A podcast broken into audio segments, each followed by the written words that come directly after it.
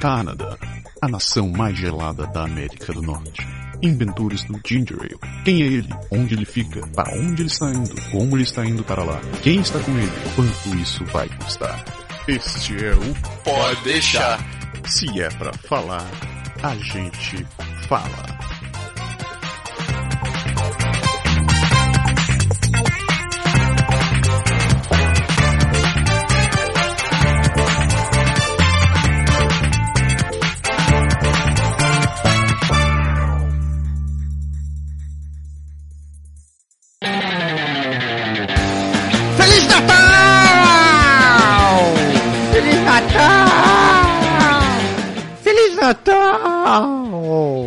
Você errou de estação. Ei, ei nada, tá nevando igual a porra, então é Natal, cacete.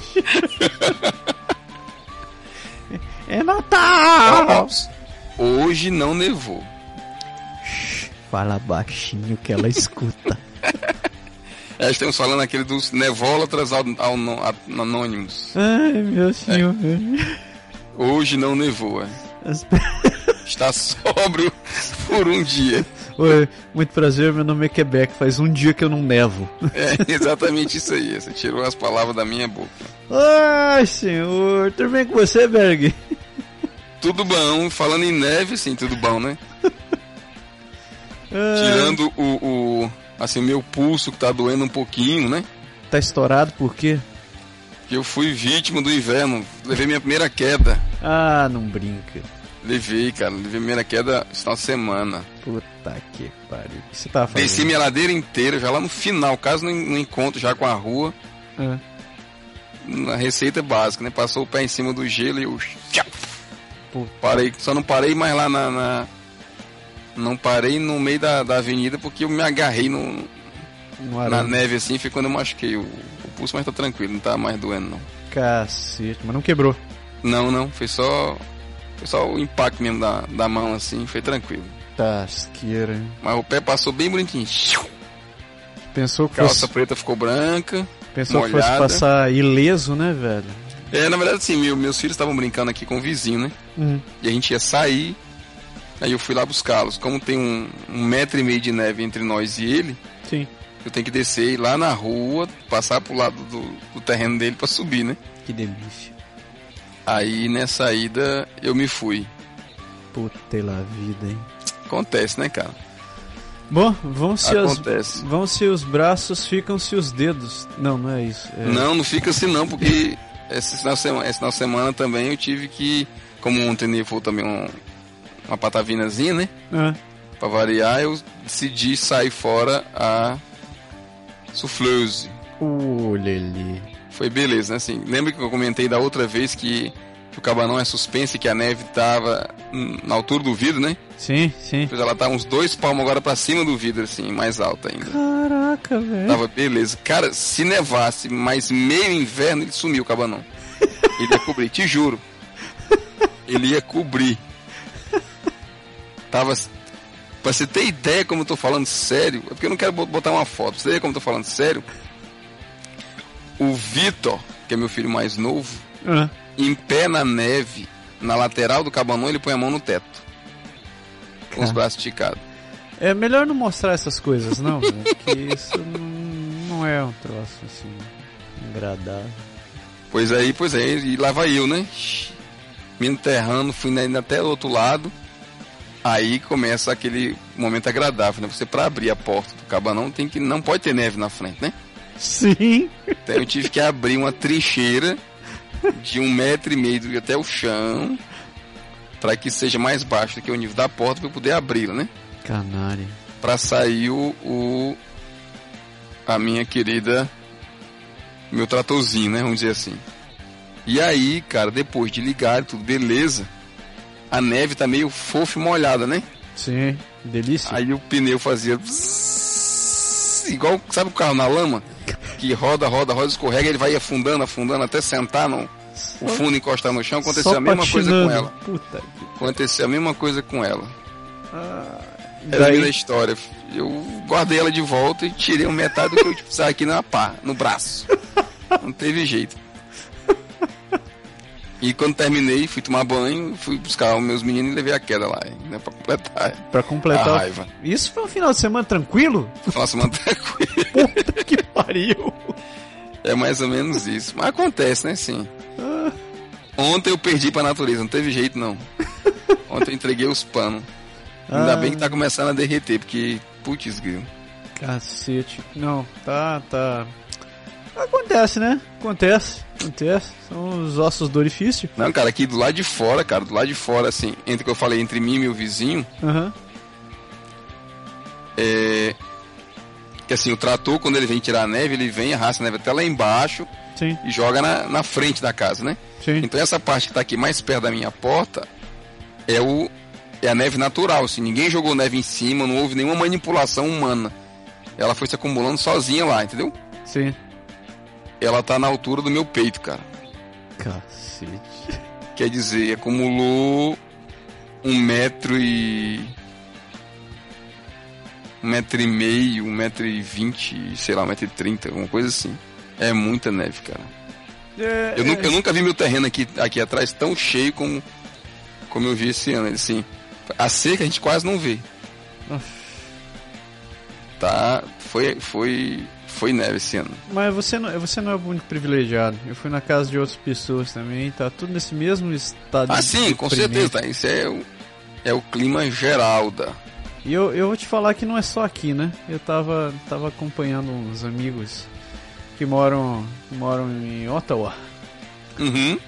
E deixa eu até te mandar a fotinha do quintal da casa deles. Tá? Então, pra dizer que isso não é um privilégio nosso, veja só a foto do quintal e vê se você reconhece alguma parte desse quintal. Assim. Deixa eu ver aqui. Só, um troço muito agradável. Você pensando que é desgraça pouco, é bobagem. Que massa! Viu só? Então tá ali. Aquele troço onde só aparece o tampo é a mesa. É a mesma, tô vendo. Pois é. Delícia. da churrasqueira tá ali. pois é, cara. Mas você vê, a diferença é que as portas do cabanão você vê, né? É. Então, Mas- Se fosse aqui, essa mesa a gente não estaria vendo. Essa mesa não estaria vendo, a porta não estaria abrindo. A porta do cabanão estaria como fosse aqui na metade. E a churrasqueira estaria só o- a capa lá em cima, assim, o tampinho dela. Se é que Isso daria é muita loucura, cara. Tu é doido. Esse é um ano especial. Esse é um ano especial. Tomara que isso tenha sido mesmo. Espero que seja um. Eu só posso dizer uma coisa. Aquecimento do global, vá pra puta que te pariu. Que... É, mas a gente fala assim, cara, mas menos mal a nossa neve aqui Ah, se comparar com a seca extrema que tá acontecendo no- em uns cantos do Brasil e a chuva extrema que tá acontecendo em outros, tá fora do normal também, né? É, você viu o deslizamento no estado de Washington, cara? Uhum. Lama no mais poder ali naquele pedaço, cara. É, mas infelizmente, né? Acontece, acontece. Acontece nada, gente. Eu acho que a gente tem uma grande culpa nessas merdas. Isso- Está em dúvida. Mas vamos falar em coisas, coisas importantes, vamos sair do clima, no- do clima Petrobras de, de, Oi, eu falei Petrobras, desculpe. É, vamos, falar, vamos sair do clima de velório e vamos falar de coisas interessantes. Vamos lá. Hoje, programa de número 21. Ah, foi difícil essa. Programa de número 21, a gente vai falar sobre algo que realmente você precisa ouvir. Né, Berg? Sim, sim, sim, sim. Hoje você vai conhecer o lado negro. É isso o lado negro da força. O lado negro da força. I am your father. É bem isso aí mesmo. Hoje nós vamos falar pra você que nem tudo são flores e que você tem que prestar atenção muito bem antes de tomar sua intenção de vir morar no Canadá. É isto. Mas tudo isso depois do nosso break do comercial.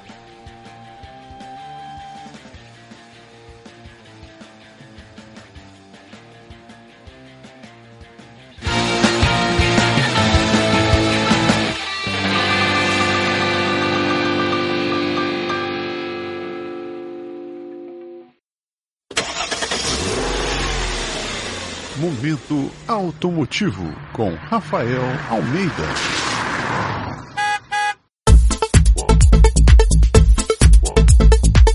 galera, aqui é o Rafa do Automóveis Quebec. Estamos começando aqui mais uma participação no podcast da galera do Pode Deixar e vamos estar falando aí um pouco mais sobre a manutenção do seu carro.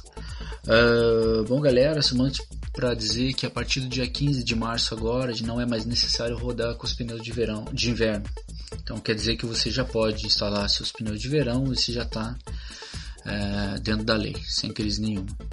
Uh, bom, galera, a gente vai falando um pouco de manutenção, mas por que, que manutenção agora é muito importante? É, logo após o inverno, tem alguns itens que vale a pena tomar cuidado. É, eu vejo muita galera aí, eu me lembro até minha experiência no Brasil, eu andava até que quando quebrasse. Aqui eu diria que tem que tomar um pouco mais de cuidado. O que acontece? Pô, o inverno judia muito dia do carro, é, é sujeira, é, a gente não toma cuidado, a gente não quer nem saber. Vale a pena agora perder uma meia horinha, umas 3, 4 horas, levar o carro no mecânico e fazer uma revisãozinha básica aí para que você tenha seu carro em dia.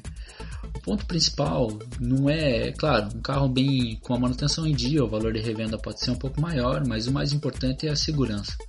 Né? A gente não quer ir ter um acidente por alguma falha, às vezes boba de economizar 50, 100 dólares aí, às vezes pode ser perigoso. Uh, bom, quais são os pontos que vale a pena e que tem que ser verificados? Eu diria, primeiramente, verifique o óleo do motor do seu carro. Troque esse óleo, não deixe o mesmo óleo que rodou no inverno rodar no verão. Imagine, o mesmo óleo que rodou a menos 30 e vai rodar a mais 30 em termos de temperatura talvez ele não vai oferecer a proteção é, ideal para o teu carro. É, ainda mais, vamos pensar o seguinte: é, no, no, inverno, as companhias, as construtoras dizem que a gente teria que descer, esquentar o nosso carro um pouco, um, dois minutos antes de partir. Ninguém faz isso. Liga o carro de manhã e vai embora. É, tem algumas companhias que já estão lançando novos modelos com a troca de óleo de 16 mil quilômetros ou um ano. Bom, fica aqui ainda mais uma vez a minha dica. Troca duas vezes o ano, principalmente agora, acabou o inverno. Bom, eu espero que acabe. E já troca o óleo do seu carro. Quando for instalar o pneu de inverno, no final do ano, troque ele mais uma vez. Outro ponto que parece banal, mas também que é muito importante, é a lavagem do seu carro. Faça uma boa lavagem do seu carro, que seja você mesmo ou um lugar especializado. É, por quê? tem muito sal, cálcio, rocha que eles que é colocado na rua para para tirar a neve, né? Para que quando a gente roda, e quem já quem está aqui no Quebec já viveu muito isso, é, e isso com ao longo do tempo, principalmente para as pessoas que não tomam cuidado, que não têm o hábito de lavar o carro, é, a ferrugem ela volta e não quer nem saber. Ela às vezes tem carros com um, dois, três, quatro anos que já estão aí, já tem alguns focos de ferrugem. É claro que um carro com ferrugem, o valor de revenda é muito menor e fazer um serviço de fundaria e pintura aqui no Quebec é caríssimo. Tem, é muito, muito caro. Outro ponto que uma coisa que eu acho legal que vale a pena também, pega jornal e coloque embaixo do tapete do seu carro e troque ele regularmente. Você vai ver que ele sempre vai sair úmido. Isso acontece porque a gente entra e sai do carro com as botas, com bota de inverno e não toma cuidado. A gente não quer nem saber. Outro ponto aí é, que eu acho que também vale a pena dar uma olhadinha é o limpador do para-brisa. É, a gente não toma cuidado no inverno, não é uma coisa que custa muito caro também e vale a pena trocar caso ele não esteja limpando 100%. É, não, não é nem propaganda para ninguém, mas vale a pena ir no Canadian Tire ou no Walmart, lá eles oferecem isso a um preço bem razoável e você troca você mesmo em casa sem crise nenhuma. É, vale a pena também, dois, três minutinhos, dar uma olhada no, nos faróis, pisca, luz de ré, pois caso algum deles esteja queimado, você tá, a polícia pode te parar e pode te dar uma multa. É, nessa verificação aí também vale a pena dar uma olhada na bateria. É, às vezes tem muita sujeira, poeira que fica lá. E se teu carro 2, 3, 4 anos, pode ser que a bateria já não tenha, não funcione mais como deve ser. E a gente não quer aí ficar, não poder sair de casa porque o carro não funciona. Uh, galera, vale a pena também dar uma olhadinha aí nos outros fluidos. Então, vamos falar aí, líquido do radiador, fluido de freio, direção hidráulica. E se teu carro automático, veja também o óleo da transmissão. É, isso aí é um pouco mais complicado, às vezes é, tem muita gente que está acostumada com isso, mas se não, se você verificar que baixou muito o nível de algum desses líquidos, principalmente do fluido de freio, é, galera, vale a pena parar no seu mecânico e falar, olha, dá uma verificada aí para mim, porque tem alguma coisa que não tá, não tá legal. Uh, para mim ainda, vamos falar agora um pouco sobre bem sobre a questão de freio. A galera aqui é, não, também está se acostumando agora, porque a maioria dos carros estão saindo com freio a disco às quatro rodas. O que acontece? É, quando a gente no, no, inverno, as rodas da frente eles jogam para trás um monte de sujeira. Então vamos falar todo sal, cálcio, rocha que, da, que são jogados da roda para frente passam pelas rodas de trás. O que acontece? tem um acúmulo de sujeira nos discos de freios, principalmente das rodas de trás. Se o carro com às vezes um ano, dois anos, você não vai ver a diferença, mas às vezes o carro com 3, 4, 5 anos, você vai ver que o sistema de freio já não vai ser mais é, funcionar é, ideal, idealmente como deveria ser. E às vezes é, pode acontecer que um carro com somente 5, 10, 15 mil quilômetros você tenha que trocar o sistema de freio do carro completo. Isso não é uma, um defeito de uma marca A, B ou C.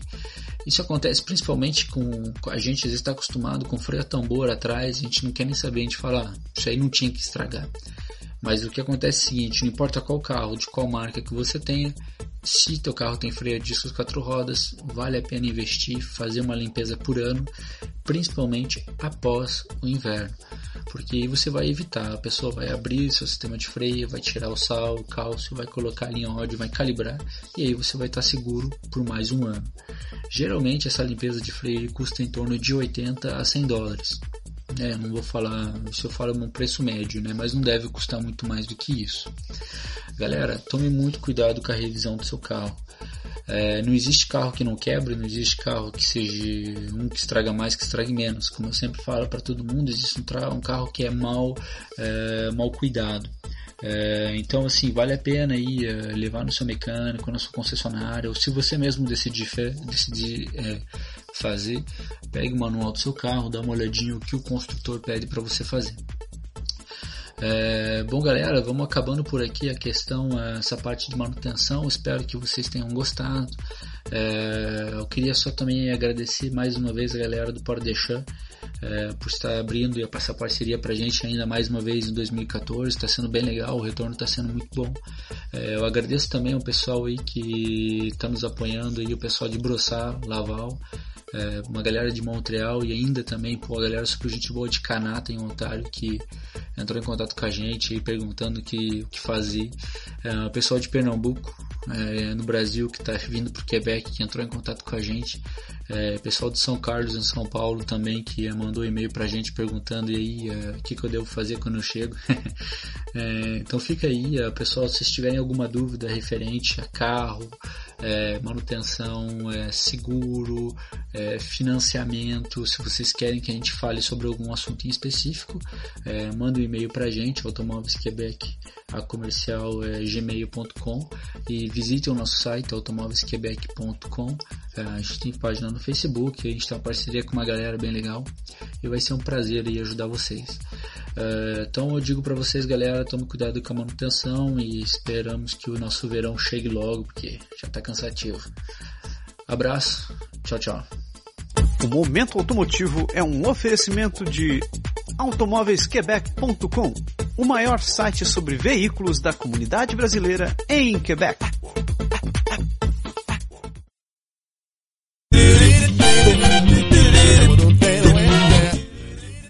Então, hora do jabá, né? Vamos fazer o jabá. Vamos falar de quem nos falou. De quem fala com a gente. Quem manda, aí. quem manda mensagens, quem conversa com a gente, quem fica aqui trazendo dúvidas novas no nosso coraçãozinho. Fala que eu te escuto. Vamos lá. Vamos lá. Primeira mensagem vem de Juliana Schlup. Eu vou deixar você pronunciar aí. Como é de novo? Ai meu Deus do céu. Schlup. É, se. É. Schlup. Ju, se você não está contente com a nossa pronúncia, você grava a sua pronúncia e você manda para nós o áudio que a gente escuta depois e, e, a gente vê. É, por favor, me ensine que a ignorância. Eu atingi o nível da ignorância. Eu tive, eu atingi o, que, o nível que meus neurônios deixavam. Não consigo mais. Então, ela fala assim: Olá pessoal, sou Juliana, natural do Rio Grande do Sul, criada em Floripa e atualmente residente na Suíça. Ela tem mais mudança do que eu, quase. Hum. Antes de mais nada, no início do meu depoimento, falando sobre uma votação do mês de fevereiro. Foi aprovado o fechamento das fronteiras suíças para o resto da União Europeia. Economicamente, eles não fazem mais parte, mantém a moeda, mas isso repercutiu muito mal na Alemanha e na França. Já ameaçaram cortes de relações e o assunto não for, se o assunto não for revisto, desculpa. Ui. Só para ilustrar. Opa. Desculpa, meu telefone. Hum, hum, o telefone. É. Vai, continue. Então, só para dizer, nesse caso, ela está fazendo uma, uma, um comentário em relação ao nosso último programa, né? Só para ilustrar, aqui são quatro idiomas oficiais: francês, italiano, alemão, alemão, suíço e romanche, a língua dos Alpes. Eu moro perto de Zurique, Cantão, como distrito, alemão, e gostaria de compartilhar com vocês. Peraí que eu me perdi na linha. Ah, tá aqui. Com vocês que uma língua não morre quando as pessoas não a deixam morrer. Todo mundo que é de fora é incentivado a aprender o alemão, mas o governo não te ajuda em nada, os cursos são super caros e o pior. O alemão suíço é um dialeto diferente em cada cantão, escrito. Imagina, como se aprende uma língua se não se escreve? Aprender alemão alemão só se você precisar ler. Mas na rua as pessoas falam uma mistura de alemão, francês, italiano e muitas gírias. Já vi esse filme. Quando você acha que consegue cumprimentar em Suíça, experimente viajar para outro cantão, como Basel ou Bern. E veja que lá o dialeto é outro. Já vi esse filme. Nas escolas se aprende alemão, em casa se fala o suíço, e eles podem escolher outro idioma oficial para aprender, italiano ou francês. Tem muita gente que não fala inglês e trata de forma ríspida se você falar inglês com eles. Atualmente falar alemão suíço se tornou uma espécie de status, um código que só os nativos entendem e se reservam quando querem. Já vi esse filme. Moral da história: de perto ninguém se entende, nem eles mesmos. Mas quando o assunto é para fora, são os caras mais barris que eu já vi não querem saber de onde você veio ou qual é a sua cultura. Podem se tornar mais gentis se você se interessar por eles, mas a recíproca nunca é verdadeira. Depoimento extremamente interessante. Muito obrigado, Ju. É isso aí, falou muito bem. Você ajuda falando principalmente em relação ao nosso comentário do programa passado das encrencas da nossa primeira ministra atual com o, o inglês. O, o inglês. É isso aí que, que você acha desse comentário da Ju? Na verdade, na verdade, eu posso dizer que eu tô de acordo, assim, eu não conheço o pessoal da cultura dela, mas eu tô de acordo com, com a opinião, sabe? Eu acho que a, que a língua mente não morre assim, cara. Eu tinha até comentado isso um pouco lá no programa. Só o fato do, do, do parlamento, da, da política, da parte de governo, sem francês, toda a documentação e tudo que faz, isso não vai mudar nunca. Se você não fala francês, você não trabalha. Exato.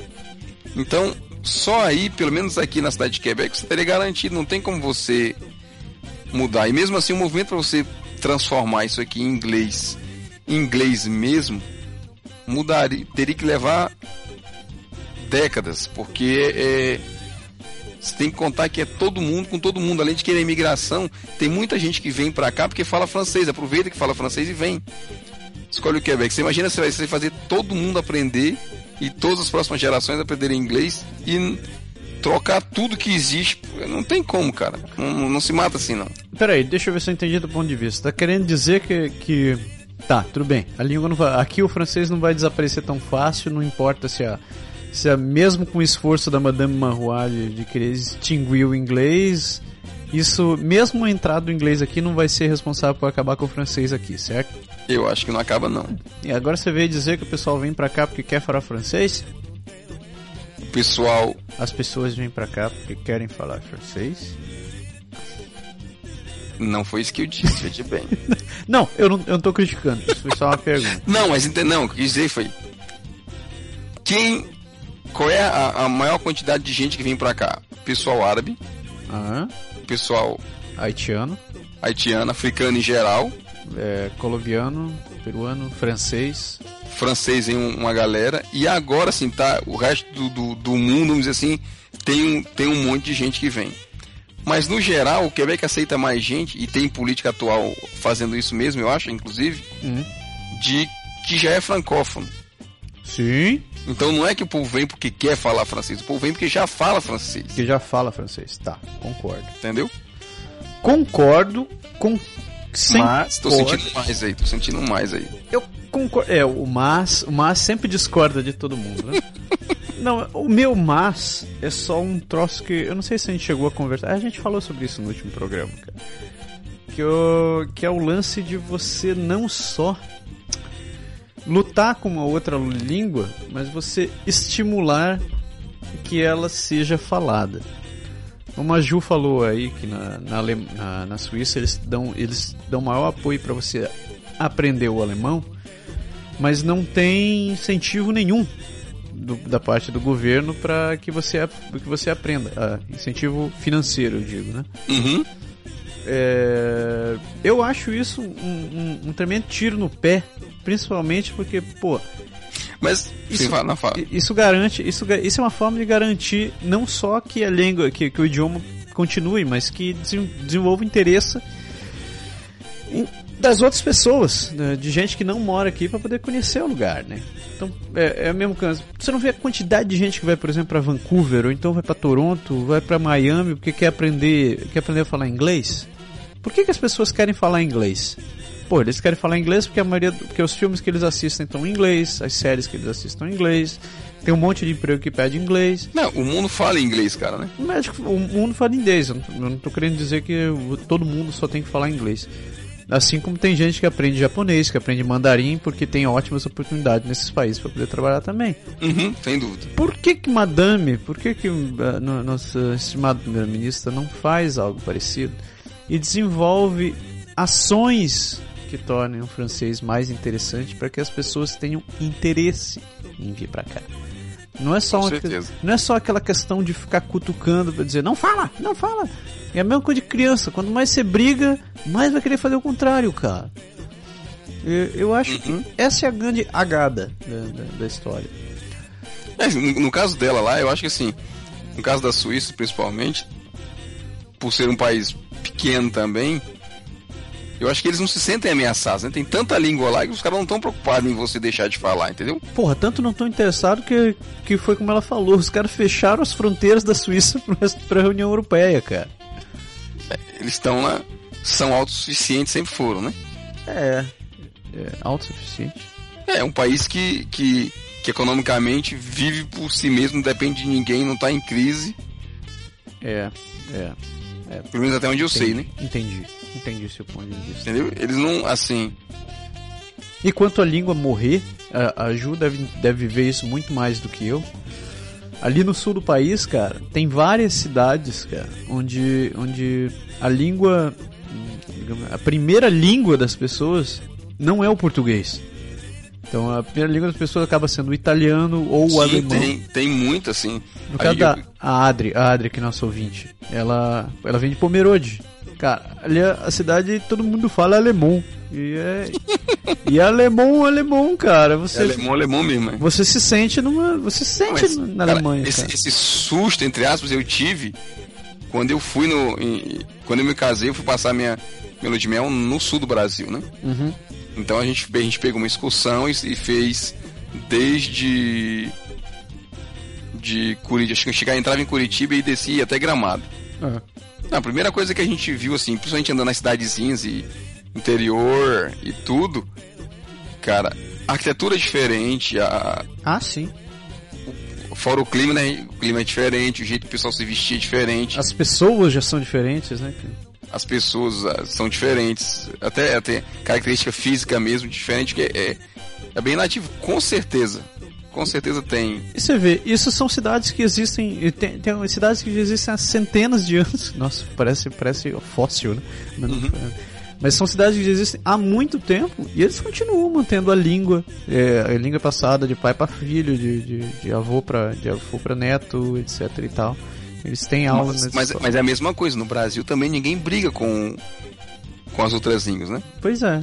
Assim, não, não atrapalha, vamos dizer assim, entendeu? Eu não sei. Eu, esse assunto é longo. Esse assunto é longo. obrigado pelo e-mail, Ju. Muito, muito Isso obrigado. Aí, valeu. E só pra mostrar, né? Temos ouvintes na Suíça, viu? Tem Olha gente. Aí. Que beleza! Próximo e-mail. Vem do nosso amigo Valmir Souza, administrador de sistemas. O que é que você fala? Hum, fala galera, descobri o site de vocês há um mês e desde então estou vasculhando todo o conteúdo. Acho muito bom, uh, acho muito, muito bom e pela primeira vez encontrei na net algo que retrata a realidade nua e crua. Hum, eu não vi ninguém pelado ainda ali, é, não os blogs românticos que falam do Canadá. É um lugar bom, tem suas vantagens, mas também tem suas desvantagens. Bom, não faz muito tempo descobri um site www.quitelequebec com dois que enumera uma série de motivos e razões para deixar o Quebec. Particularmente, penso em tentar ir para os Estados Unidos daqui a alguns anos. Sei que existe o visto TN, que facilita, facilita bastante a vida de quem é cidadão canadense e quer ir para lá. Então eu gostaria de sugerir esse tema, indo morar nos Estados Unidos com o visto TN. Se pudessem localizar de repente alguém que já fez isso, ia ser uma vantagem, uma ia ser de bastante valia. Acho esse um grande tema. No mais, continue com esse trabalho super massa. Abraços, Valmir. Valeu, Valmir. É, eu lembro desse site, cara, esse Quitele Quebec aí. Você já, já entrou nele? Não. Pô, você realmente, você realmente vestiu a camisa azul e branca e, tem lá bordado na sua cueca flor de lis, né? Pela madrugada. Uh, não, eu lembro desse site. Alguém me passou. Eu já ouvi falar do site, mas eu nunca. Se eu, assim, não vou dizer que eu nunca entrei, que talvez por curiosidade tenha entrado, mas nesse momento não me vem nada assim dele na memória, não. É um, é um site interessante, que foi como o Valmir falou, ele, ele mostra as vantagens que tem em morar fora do Quebec. Entre elas, o, o, o, tem, tem algum capítulo que ele fala que é muito interessante do ponto de vista, do, do ponto de, vista de vivência, porque você, você descobre que o mundo vai além de Montreal. Então é, é, muito interessante, cara. Eu, eu quem não eu, vai estar tá aqui no link do site, é, no link do post, se vocês darem uma olhadinha eu realmente recomendo porque ele dá uma, dá uma outra visão para quem está pensando em morar só no Quebec ou quem só viveu no Quebec até hoje. Ele realmente não, não é nada agressivo, mas ele dá bom, bons argumentos para poder sair daqui ou morar em outro canto.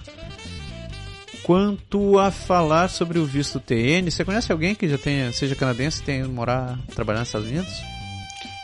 É, que eu lembre, sim. Não, na minha experiência daqui, não, nunca vi. Assim, se o pessoal que vai lá trabalha, mas temporário, né? Não, sim. Pra ir morar mesmo, não. Eu tenho, tenho uma amiga da, da, da minha mulher que ela, que ela é quebecois, né? Uhum. nasceu, cresceu aqui e morou, trabalhou na Microsoft vários anos. Hum. E ela voltou pra cá não faz muito tempo. Ela casou com um americano, voltou pra cá. Tem, eles tiveram dois filhos. E os filhos falam, falam perfeitamente, naturalmente, assim, inglês e francês. Ela. Ela. Eu não sei te dizer como é que ela foi pra lá, mas eu gostei da ideia, uh, Valmir. Eu vou. Eu, a gente vai dar uma pesquisada nesse assunto, porque realmente é um tema curioso. Quem não uhum. sabe, como os Estados Unidos é. O Canadá, o Canadá é grudado aos Estados Unidos e os Estados Unidos e eles fazem parte do NAFTA, existe uma categoria de visto especial chamado TN, que é conhecido como é, Professional Under the North American Free Trade Agreement, que é, são pessoas que, que fazem parte, profissionais que, que existem dentro das nações do NAFTA e eles têm um visto diferente você pode ter um visto profissional diferente para poder trabalhar. Você uh, pode morar e trabalhar lá sem, sem ter necessidade do, do H1B, né? Daqueles que fica vinculado ao teu empregador, né? Isso, exatamente. Então, uh, Você é um pouco mais livre, vamos dizer assim.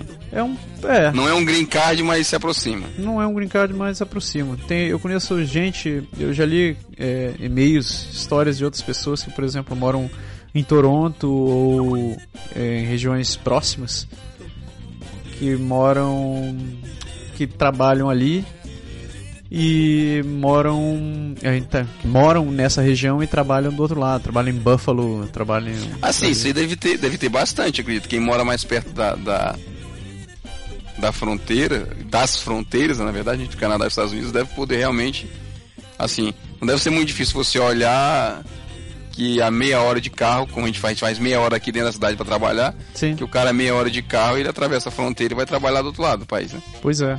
E assim também tem casos de gente que trabalha pé- perto de perto de, de, de Vancouver, que trabalha do outro lado da fronteira, e vice-versa.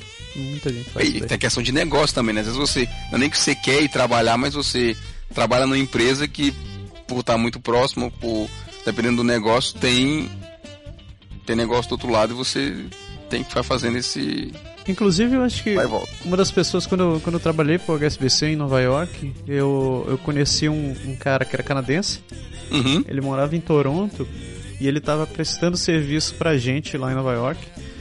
Ele passava de segunda a quinta-feira ali em Nova York e voltava na sexta pra Toronto.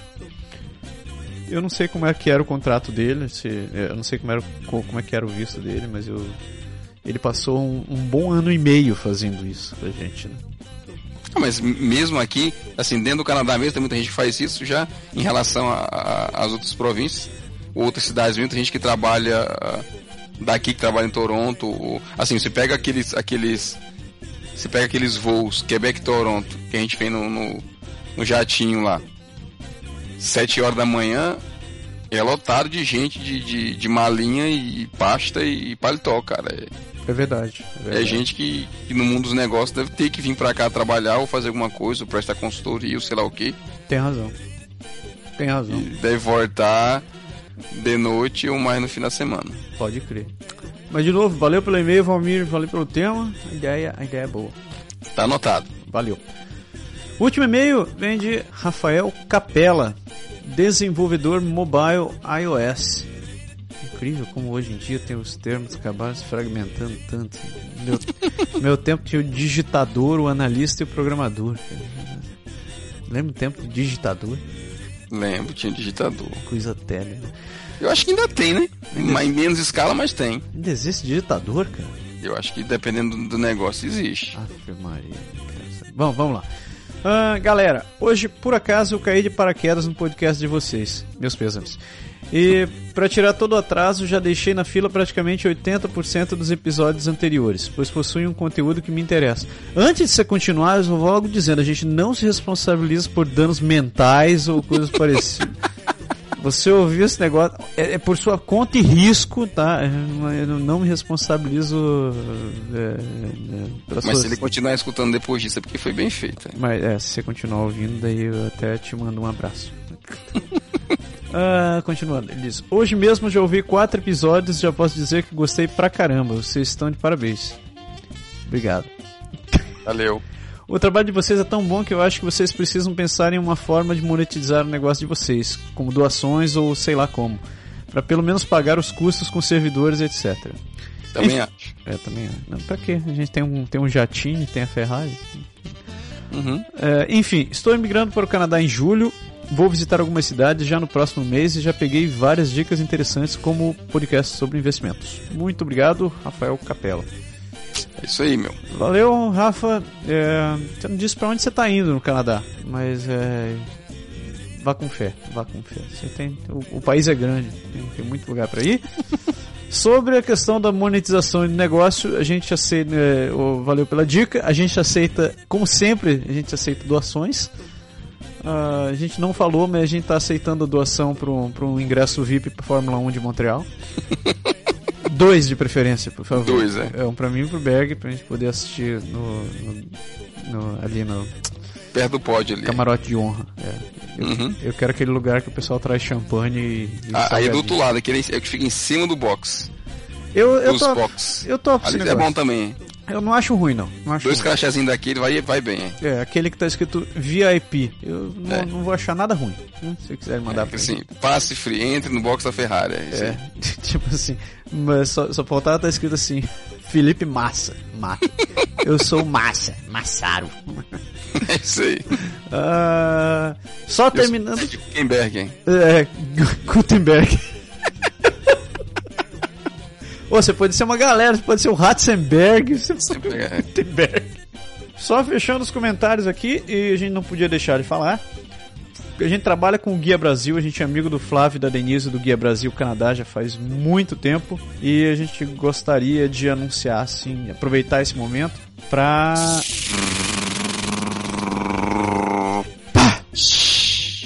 A partir de hoje, a gente está trabalhando junto com o Guia Brasil, aqui em Quebec. Quem quiser anunciar no, no, no site do Guia Brasil, quem quiser participar, eh, divulgar seu evento, pode entrar em contato diretamente com a gente, pode mandar e-mail para podeixar.podeixar.com. Eu tenho, eu, eu tenho muito prazer em poder trabalhar com esses dois, porque eu sei o quanto o Flávio já, já penou nesse mundo, eu sei, eh, a Denise também penou pra cacete, e eles fazem um trabalho muito bom. Não é à toa que o, que o Guia Brasil entrou, no, entrou entre eh, como, como destaque no site do, do, do Itamaraty. Itamaraty. Se não fosse eles não, se, se não fosse um trabalho bem feito, eles não teriam não teriam recebido esse, esse reconhecimento. A gente, a gente Obrigado pela confiança, né? Acima de tudo isso, né? Exatamente. Muito obrigado pela confiança. A gente, a gente espera poder é, corresponder a, ao que A altura. à altura. E não deixem de, de acessar o guiabrasil.ca. Vocês podem acessar o podeixar.com também, a gente não deixa, não precisa achar ruim.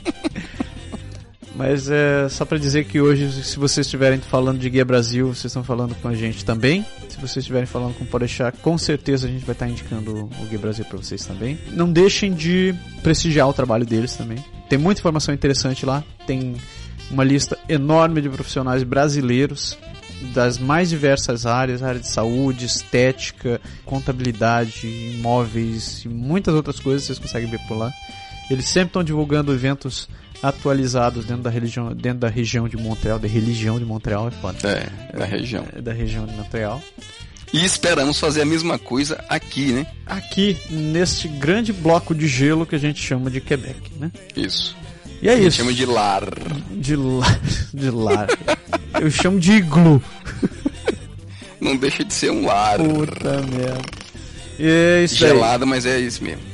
Foram os comentários de hoje. Não esqueça, se quiser conversar com a gente, dar sua opinião, contar, um, contar uma história, pode escrever para podeixar.com ou então escreva para o nosso Facebook ou facebook.com barra podeixar nosso Twitter e nosso Instagram e o nosso macaco tá quase saindo do gelo para poder poder receber Tá começando a derreter, a gente já tá vendo o a cauda, o rabinho dele. Ah, tá aparecendo. É isso daí, o macaquinho vai voltar a trabalhar.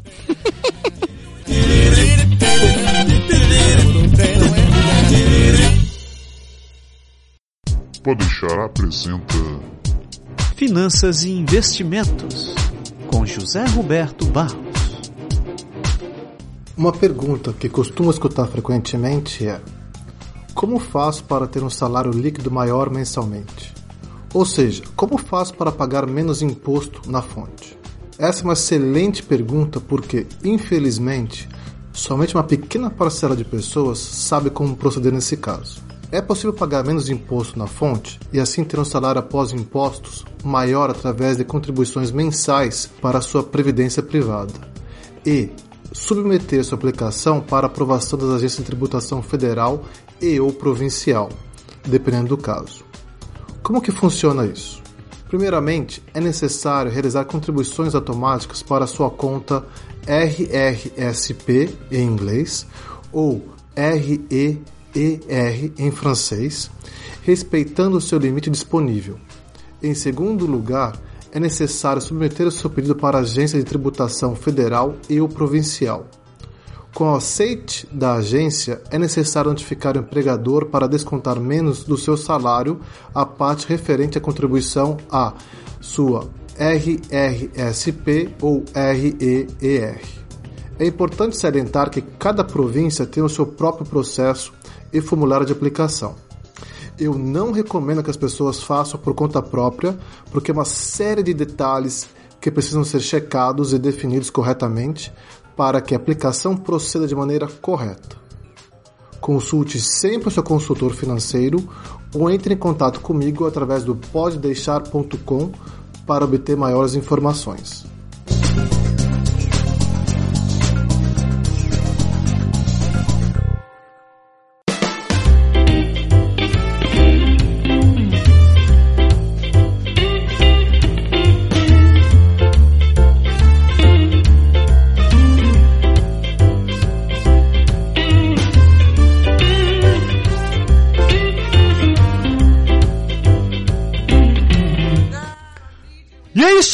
Chegamos ao que todo mundo queria. O programa, o programa da semana. O, o programa. A gente. É isso aí. Hoje nós vamos falar sobre o lado ruim do Canadá. Uhum. Então, o lado ruim é que neva pra caralho e tá muito longo. Acabou o programa. Acabou muito o programa, obrigado. vamos embora. Boa noite. Tchau, boa noite. Valeu, Tchau. galera. Vou dormir. Tu, tu, tu. Não é bem por aí, não. A gente vai falar do lado negro. Mas o lado negro não necessariamente do que tem somente de ruim, mas do que você pode encontrar como dificuldade ou como surpresa, né? Na sua ideia de vir pra cá. Então a gente vai tentar mostrar um pouquinho, mesmo que você tem que pensar quando você estiver vindo pra cá, o que vai acontecer, o que pode acontecer e o que você poderá passar ao longo desse período que nós chamamos de adaptação. Lembrando que nós não somos consultores de imigração, então tudo isso que a gente estiver falando para vocês são experiências que nós adquirimos durante esses anos, tudo que a gente já passou, que a gente já se ferrou, que a gente caiu na calçada, que a gente ficou enterrado de neve até o joelho. Por que, que eu tô falando de neve de novo? É... E aí é isso, a gente vai passar um pouco para vocês. Aliás, esse programa ele vai ser meio como. Eu não queria dizer assim, um resumo de outros que a gente já fez, porque nem tudo a gente já falou. Mas tem alguns, alguns pontos que a gente vai tocar que a gente já, já fez programas um pouco mais detalhados. Vocês podem ir atrás no nosso site e dar uma pesquisada a mais. É isso daí. Primeiro tópico. O que, que a gente vai falar? Hum. O básico. Por quê? Por quê? Por que você tá vindo pra cá? Por Por que você está vindo para cá? Então, isso é um troço muito importante você saber. A gente já falou, a gente já, já bateu nessa tecla em outros carnavais, mas a primeira coisa antes de você meter o pé, ou então você clicar no site de se inscrever para saber mais sobre o Canadá, entenda por que você está saindo do Brasil. Exato. Isso é muito importante, inclusive, para você saber se você vai ficar aqui ou não, né? Na verdade, é um ponto bem. Eu acho assim que é o, é o crucial. Você saber o que, que te levando a sair. Todo mundo fala aquela coisa assim, ah, porque é violência, ah, porque é assim. Mas será que é só isso mesmo? Será que você não tá tentando uma aventura só porque você gostaria de morar fora? É só. Assim, eu, a gente acha que, que trocar de vida, como que é o, que é o caso de quem vem pra cá, é um passo muito sério. Então você tem que ter certeza do que você está fazendo. Então, bote no papel o que que você está querendo fazer para cá. Você está você tá realmente de saco cheio, você não aguenta mais nada do que você tá. Você não consegue nem ligar o Jornal Nacional que você tem vontade de arremessar o sapato na televisão? Ou você só está querendo procurar novos horizontes, você quer arranjar um emprego diferente, você quer conhecer pessoas diferentes, ou você simplesmente está querendo passar um tempo fora. Eu acho que não tem vergonha nenhuma de você fazer isso daí. Tem várias É, o, pessoas. o importante é que isso aí vai, vai te dar uma base também se você tiver aqueles momentos assim de mais, não vou dizer desespero, mas de fraqueza assim, ou de a cabeça não tá muito bem da- das ideias, você sabe o que, que eu vou fazer? Ah, vou voltar, vou voltar. Se você quer se segurar aqui, esse, esse é o ponto chave, eu acho, você saber por que veio, Exato. Muito boa essa daí. Não é isso? Muito boa. Hum, Ganhou, ganhou uma sardinha, Flipper. Cara. É isso. É. A segunda coisa. O que, que você pode esperar aqui? Bom, essa eu posso dizer. Você pode esperar ônibus, táxi, metrô, avião, o cara da Bel que nunca chega na hora que você espera. E Você pode esperar um monte de coisa. você pode esperar muita coisa. Dependendo do caso, você pode esperar até um filho durante nove meses. Pode. Mas isso é com você, né? Exato. Além disso, vindo para cá, o que, que você pode esperar do país? É, uma coisa que você não pode esperar, vou logo dizer de saída, é ficar rico. Há controvérsias, né? Há controvérsias. A gente tem esse, essa, essa vontade, mas. Existem várias opções de ficar rico aqui. Você pode tentar. Jogar na Mega Sena. A Loto Max, né? Isso. Ou a, a 649 também paga muito bem. Uhum. Uh, sério, velho, ficar rico, milionário, você consegue ficar em qualquer lugar. Desde que você seja o cara que saiba ficar rico. Então não vai ser o lugar que vai fazer, vai fazer a diferença. Se você for um cara que não sabe fazer dinheiro, não sabe tomar rico, riscos, não sabe investir, não sabe aproveitar as oportunidades, pouco importa se você está aqui ou está nos Estados Unidos ou se é cunhado do Bill Gates, velho. Você não vai ficar. Tá no mesmo. É. É, na verdade, assim, o que me levou a botar esse, esse tópico no, no, no, nosso script foi o fato, quando eu quis vir pra cá, muita gente falava assim, ah, eu vou para os Estados Unidos, que nos Estados Unidos se ganha em dólar, em dólar você tem condições de ajudar a família, você tem condições de fazer uma mais, guardar uma grana para voltar pro Brasil. Assim, tem gente que vem já com essa ideia de vem para fazer uma, uma grana e voltar. Uhum. E o Canadá é muito básico para isso. É, é, é, muito, vamos dizer assim, entre aspas, socialista. Estou dizendo que chama ninguém de socialista, não, mas é muito igualdade social, assim, bem bem forte. Então não é um lugar para você fazer montanhas de dinheiro. Olha, até existem formas de você conseguir ficar fazer esse dinheiro, como muita gente é, tem na cabeça de querer morar no exterior.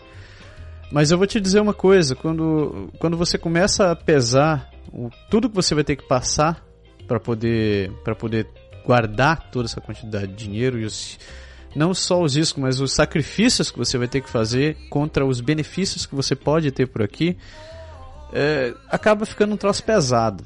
Porque, porra, você pensa, por exemplo, que dependendo da renda que você tem, o governo fica com 50% do teu salário. Uhum. Tá?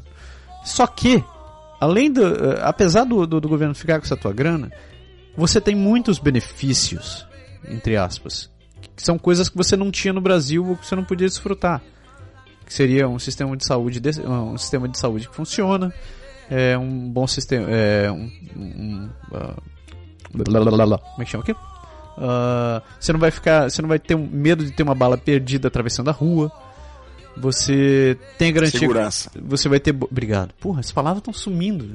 É, a idade miserável. Tá vendo? A Paulinho não precisa se preocupar com, com acabar com o francês, né? A gente não consegue mais falar português. Nem o português eu falo. Uh, então, segurança, é, saúde, você tem educação, tem ótimas universidades, ótimos cursos técnicos, você pode aprender, você tem a oportunidade de estar aprendendo várias coisas que, se você tivesse vivendo no Brasil, você só estaria lutando contra juros e, e um carro para ficar pagando 50 mil num carro popular ou coisa parecida. Aqui você tem a oportunidade de ter tudo que você não tinha e além de tudo isso continuar tendo uma vida razoável. O que o Berg falou é verdade, você não vai ficar rico, cara. As chances de você ficar rico estão muito ligadas a sacrifícios que você não vai querer passar. Na, na verdade, eu diria o seguinte: se você é bom bastante digo bom assim, inteligência, negócios, visão, pouco importa. Se você é bom bastante para fazer muito dinheiro, para ficar rico, você não, não, não, precisa vir para cá. No Brasil você consegue fazer a mesma coisa. Foi o que eu disse. Esse, esse, seu talento você não vai, não vai assim, ele não vai ser muito melhor aproveitado porque você tá para tá aqui, entendeu? Aqui é um local mesmo assim que a gente vê mais qualidade de vida. Você é você viver cabeça tranquila, e se preocupar com o mínimo necessário para viver. Eu acho que é. que é mais ou menos por aí. Com certeza você consegue achar boas oportunidades de negócio, mas foi o que, ele, foi o que a gente falou aí.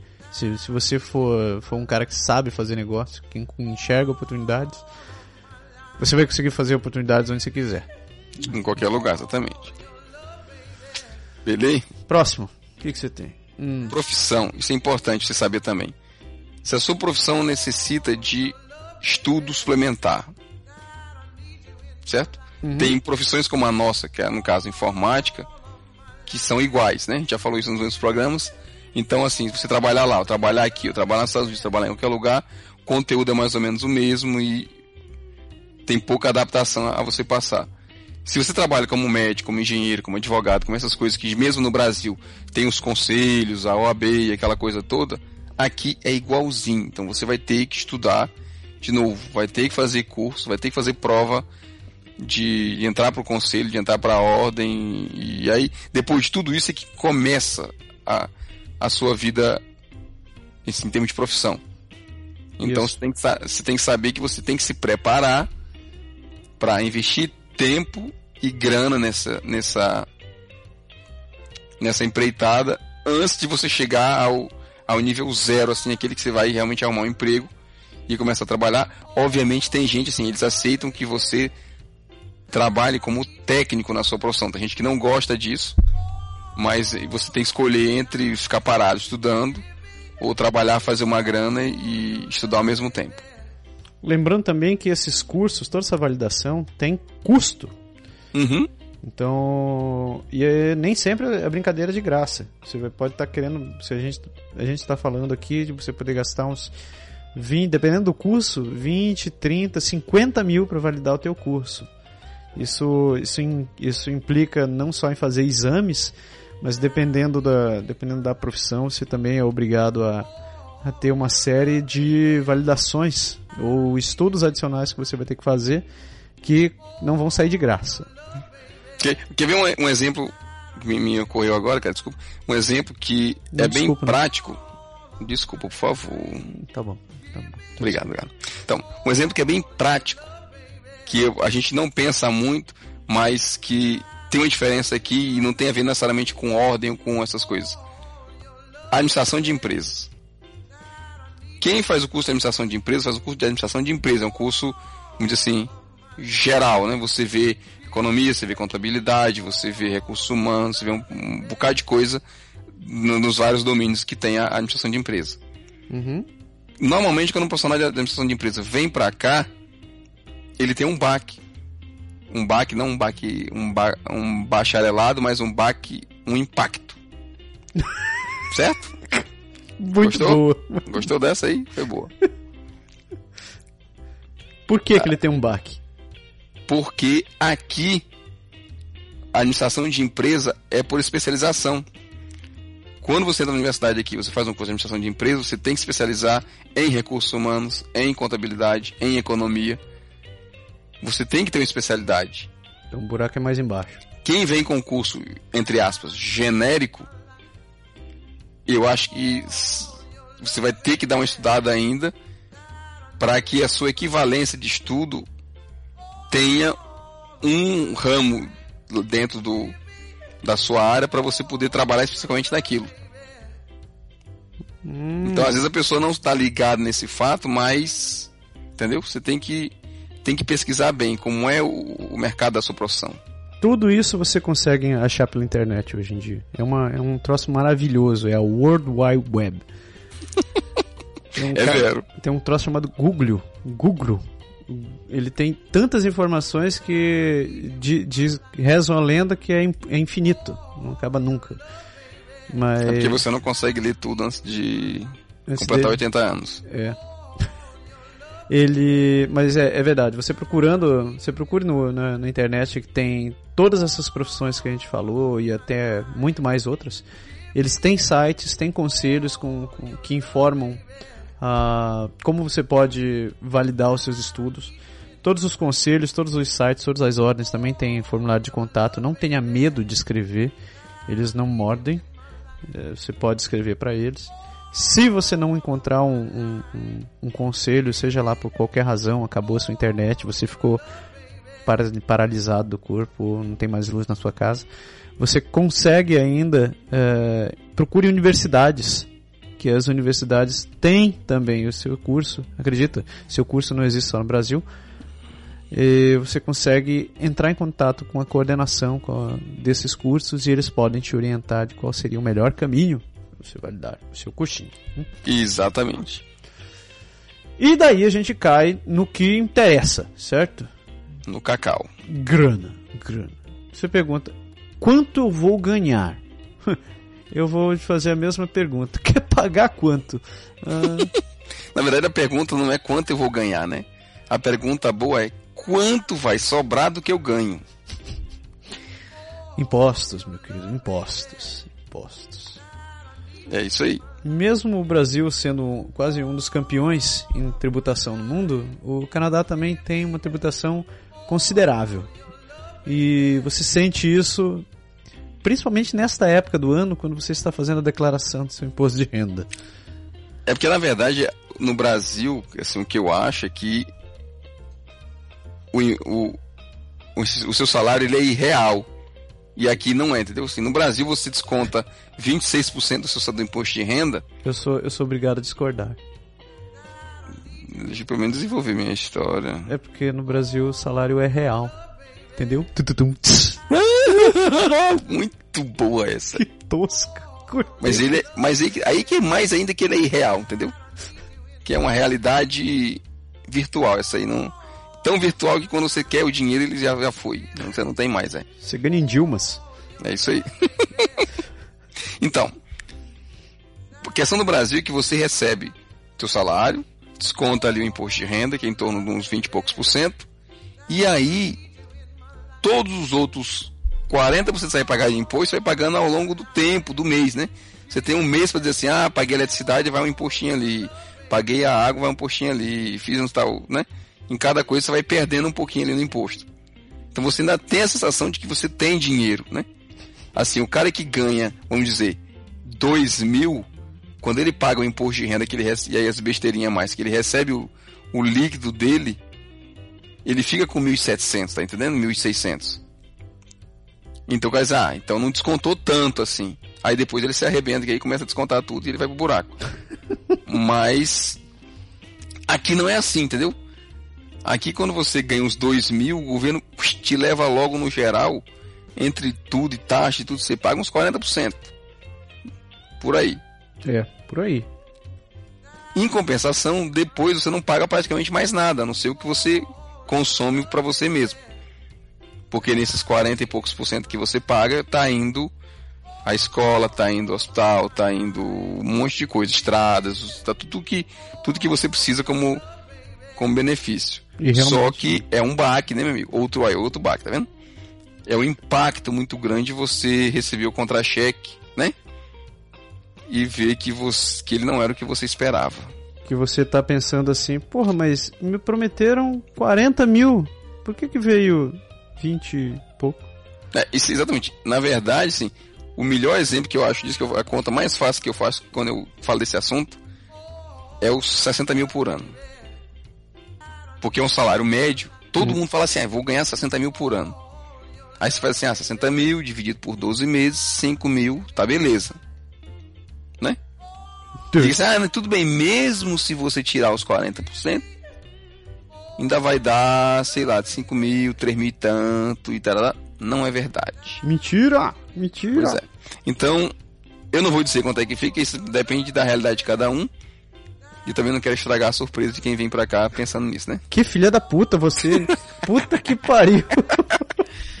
Mas é muito simples a regra. Você divide por 26, calcula as horas, tira os 40% e o que sobrar é o seu líquido.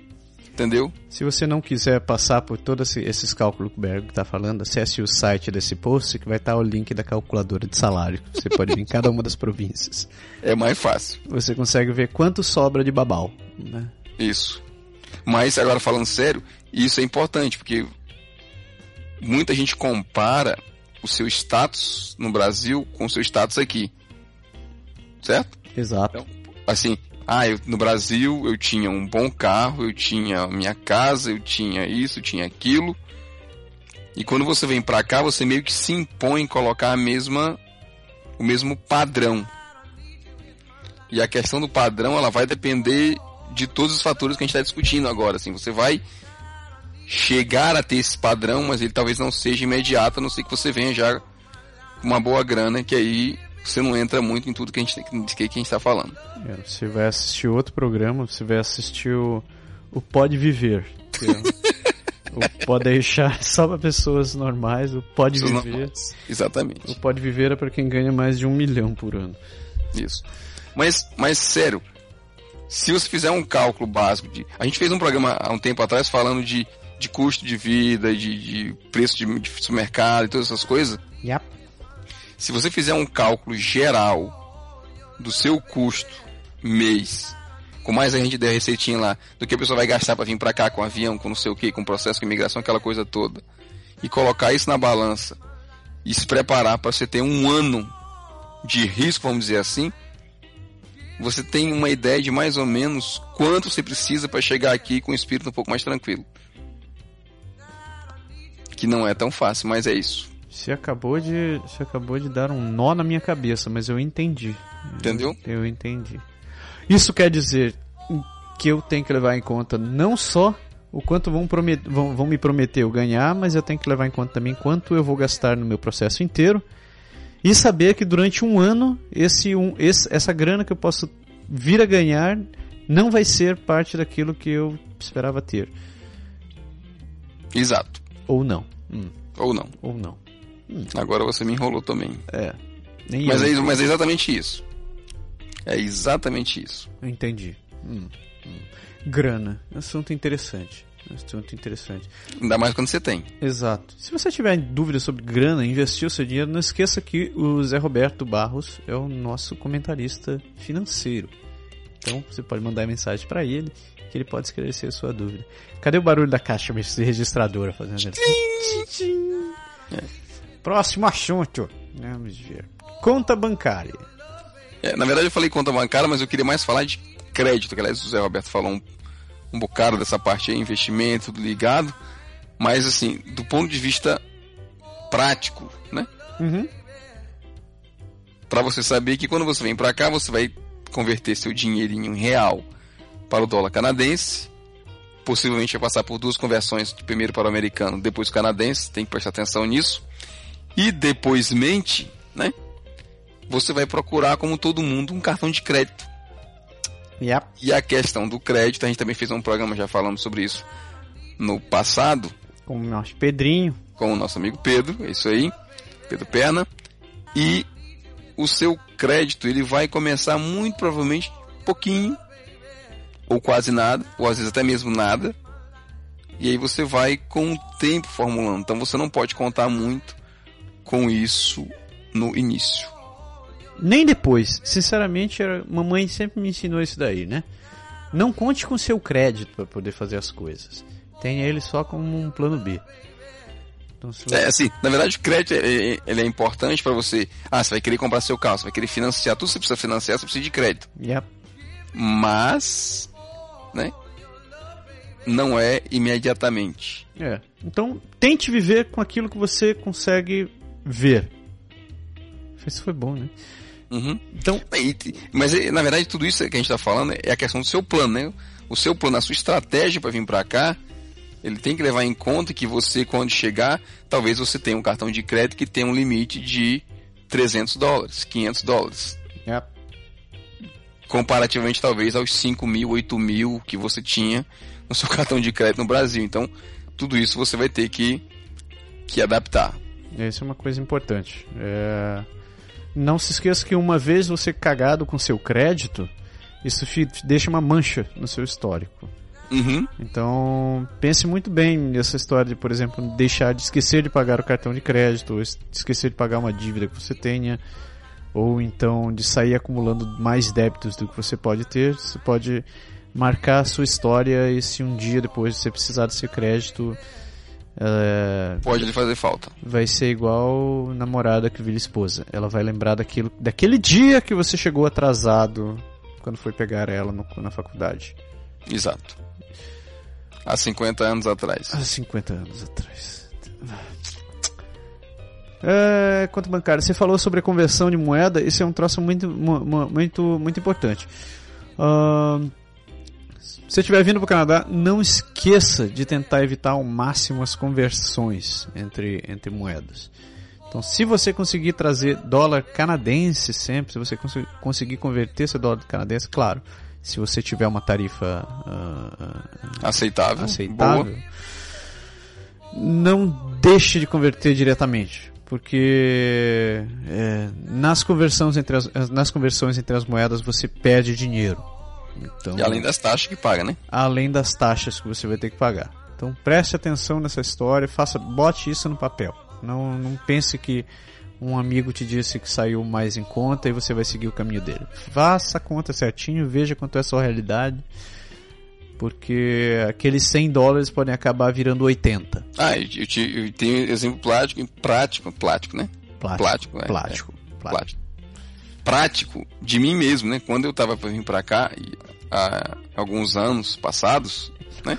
Milênios! É, o dólar estava a um e meio e estava indo para dois, né? E aí todo o meu cálculo financeiro para vir para cá foi baseado nisso. Bons tempos. Baseado não, né? Porque baseado é, é questão de. Foi fundamentado nisso. É, hoje, aqui não, aqui é, não tem problema ser é baseado. né? É, pois é.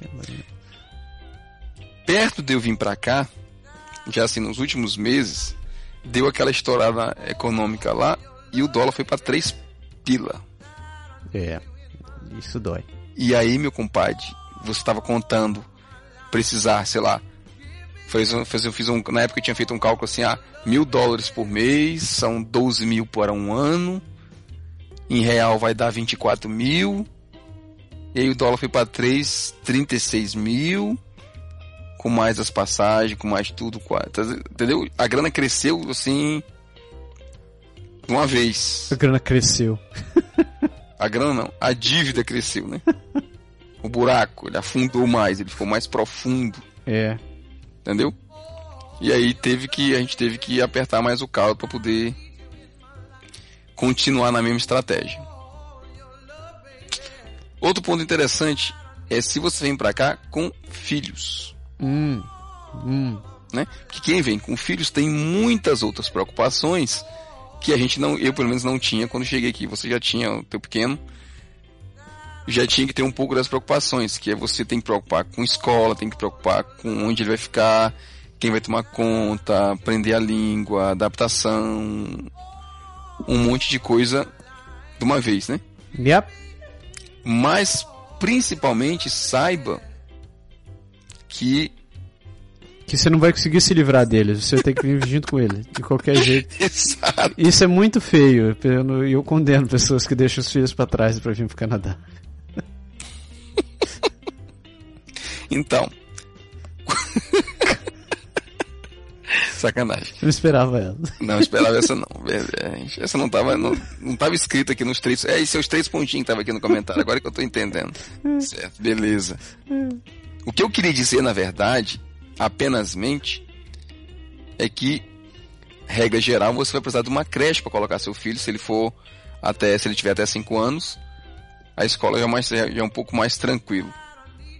E para você colocar ele na creche, você talvez não consiga de imediato a creche. Principalmente a creche que é subvencionada pelo governo, que é bem mais barata que a outra. Isso. Então, se você tiver que colocar seu filho numa creche particular, a uma média de 30 dólares por dia, você pode contar mais ou menos uns 600 pila extra no seu orçamento só para o seu rebento. Seu o seu ou os seus, né? Ou os seus, que aí multiplica, né? Dependendo do tamanho do buraco. Não tem desconto para dois ou três filhos, né? É, não, não. É não, tudo o mesmo preço. Não é o clube, não é o, o cartão Air Miles que você acumula milhas para filhos, não. não tem... É não. E. É, outro... estudantil não tem, não. Carteira estudante não conta. Outro laço interessante sobre filhos é que a escola aqui, eles têm a política participativa. O que significa isso? Que o professor ele passa a disciplina, ele se preocupa que as crianças tenham entendido, mas a parte da compreensão é com base na repetição. E isso significa dever de casa. E... Sim, muito importante, muito bem lembrado. Então, não se esqueça que o fato do seu filho estar tá estudando francês ou estar tá estudando inglês vai precisar da sua atenção, sim. Ele, você, eles vão te passar muita disciplina, eles vão te passar muito material e os professores cobram a participação dos pais em relação ao acompanhamento dos filhos. Então, esteja ciente que quando vier aqueles, aqueles exercícios de gramática em inglês e francês, você vai ter que dar suporte ao seu filho. Então não se esqueça que de separar. Ser você e ele aprendendo ao mesmo tempo. Né? Vocês vão ter que aprender ao mesmo tempo, ou senão você vai ficar igual o analfabeto aqui que não que fica sofrendo quando o filho fica escrevendo em francês, né? Mas é. Rezando pra o moleque não te passar, né? Diz assim, ei papai, tá falando errado. Aí, eu, aí você dá aquela desculpa furada. Não, não, isso é um dialeto antigo. Meu sotaque. É meu sotaque, porra, sou japonês, cacete. É isso aí. É. Então, Mas é verdade, você tem, você tem muito, muita tarefa, muita tarefa. então dedique esse tempo também, separe esse tempo no seu, no seu período, porque você vai precisar, entre fazer marmita e lavar louça, você vai precisar ter esse tempo dedicado. Isso. Quando você vai perceber que o seu dia acaba às nove da noite. Em qual planeta? Em qual, qual- qual planeta? Próximo ponto, que pode parecer. Não se assuste com isso, mas é verdade. Aqui não se fala português.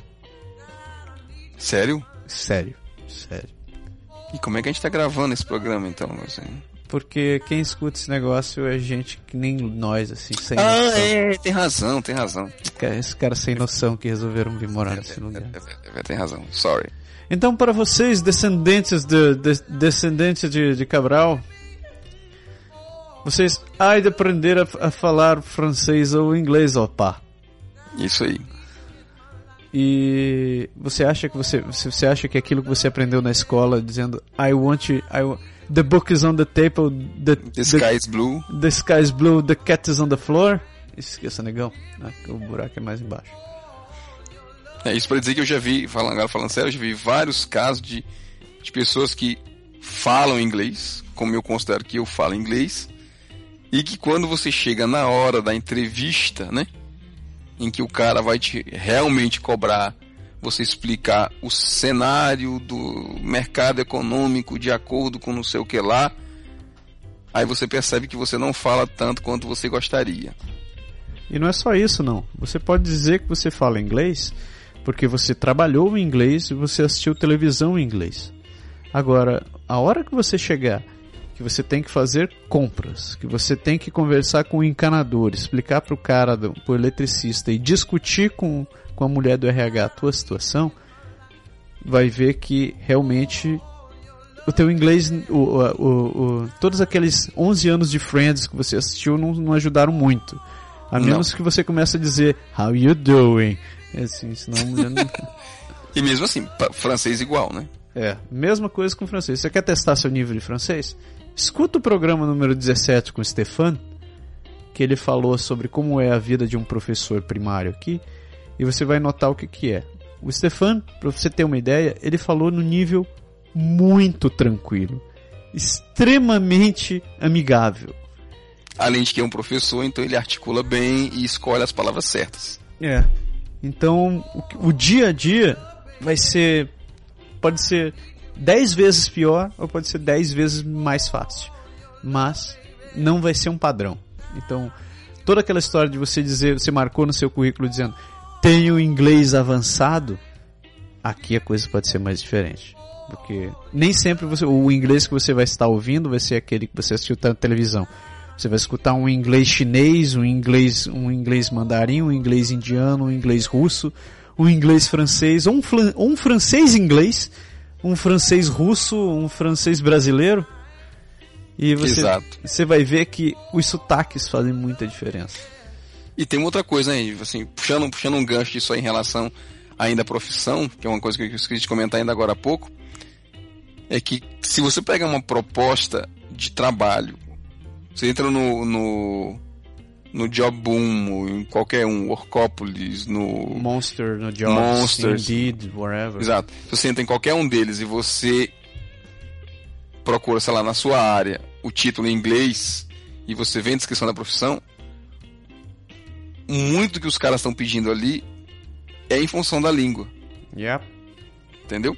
Então, assim, não é só questão de ter o conhecimento. Ah, você, na sua profissão, você entende, você sabe, mas você tem que ser capaz de discutir bem aquilo ali no na hora do seu, do seu, da sua entrada no trabalho. Então, o cara quando vai para entrevista, ele vai perguntar a você sobre o que está escrito no seu currículo, às vezes em detalhe mesmo, e ele vai querer saber como, por que você fez, em que situação, quais eram as condições, o que que deu certo, o que, deu errado. Então, assim, não são coisas que você está preparado para para responder ensaiando, entendeu? Então você tem realmente que saber falar a língua. Eu já, eu já vi, eu vi vários casos quando eu estava no Brasil ainda para vir para cá mesmo, de gente que veio na, na minha frente e que ou voltou dizendo que passou um sacrifício danado, ou voltou mesmo de vez pro Brasil dizendo, ó, eu achei que falava e quando eu cheguei lá, o, buraco o pessoal dizia para mim, é... não era bem assim. Inclusive, eu já vi caso mesmo de gente que fez entrevista e percebeu que não foi muito bem ou achou que estava indo bem e no final o entrevistador falou para ele assim, parou, agora eu vou falar em português que eu sou brasileiro também. Mas ó, o seu nível ainda precisa melhorar e você tá mal nisso aqui, tá mal nisso aqui, tá mal nisso aqui. Para você conseguir um emprego aqui, você precisa disso, disso, disso e disso. E aí você vai sentir conselho de você estudar, faz um curso, prepara melhor e você volta aqui que a gente pode pensar. Pô, sério mesmo? Já vi casos desse sim. Cacete. Acontece. É, e é real. E é real. Uhum. Então prepare, se prepare. É, Faz parte. Humildade é uma ótima moeda. Uhum. Uh... Isso aqui a gente falou um pouquinho já, né? Na parte da grana, a gente já teceu um comentário. Já falamos sobre a grana. Já. Vamos falar da. E agora vamos falar do, da, da prática, o dia a dia. O que você pode esperar do que vai mudar da sua vida? Porque ela vai mudar a sua vida. Eu, eu, isso, não, isso é uma ameaça. Ela vai mudar. Essa. Quando eu falei que o seu dia acaba às 9 horas da noite, eu não estava brincando. Ele acaba. Porque um dos dois vai acabar. O seu dia ou a sua paciência. Alguma coisa vai acabar, meu querido. Não fale por experiência própria. eu, eu não, não falei nada. Tô calado aqui. Mas eu tô falando. É sério. Tá, é sério. O dia encolhe. Ele, você, a rotina que você tinha no Brasil, o tempo que você tinha no Brasil, parece que desaparece quando você chega aqui. E eu não estou falando de você. E mesmo que você gaste muito menos tempo para ir para ir o trabalho e voltar para cá, voltar para casa. Se no Brasil você gastava uma hora e meia, duas horas pegando trânsito e hoje você está pegando meia hora para ir e voltar, cara, as coisas são diferentes aqui. Você vai ter que chegar em casa, você não tem empregada, você não tem empregado doméstico. Você não tem o Severino que conserta as coisas quando você precisa. Você não tem. É... Cara, você tem que fazer sua marmita porque você não tem vale refeição. Você tem que fazer sua comida. Não tem self-service no resto na rua. Não tem self-service, não, não, tem o, não tem o bifezão a 5 real. Acho que nem existe mais bifezão a 5 real, mas enfim. Acho que lá no Brasil também existe mais. Nem no Brasil existe mais bifezão a 5 real. Não.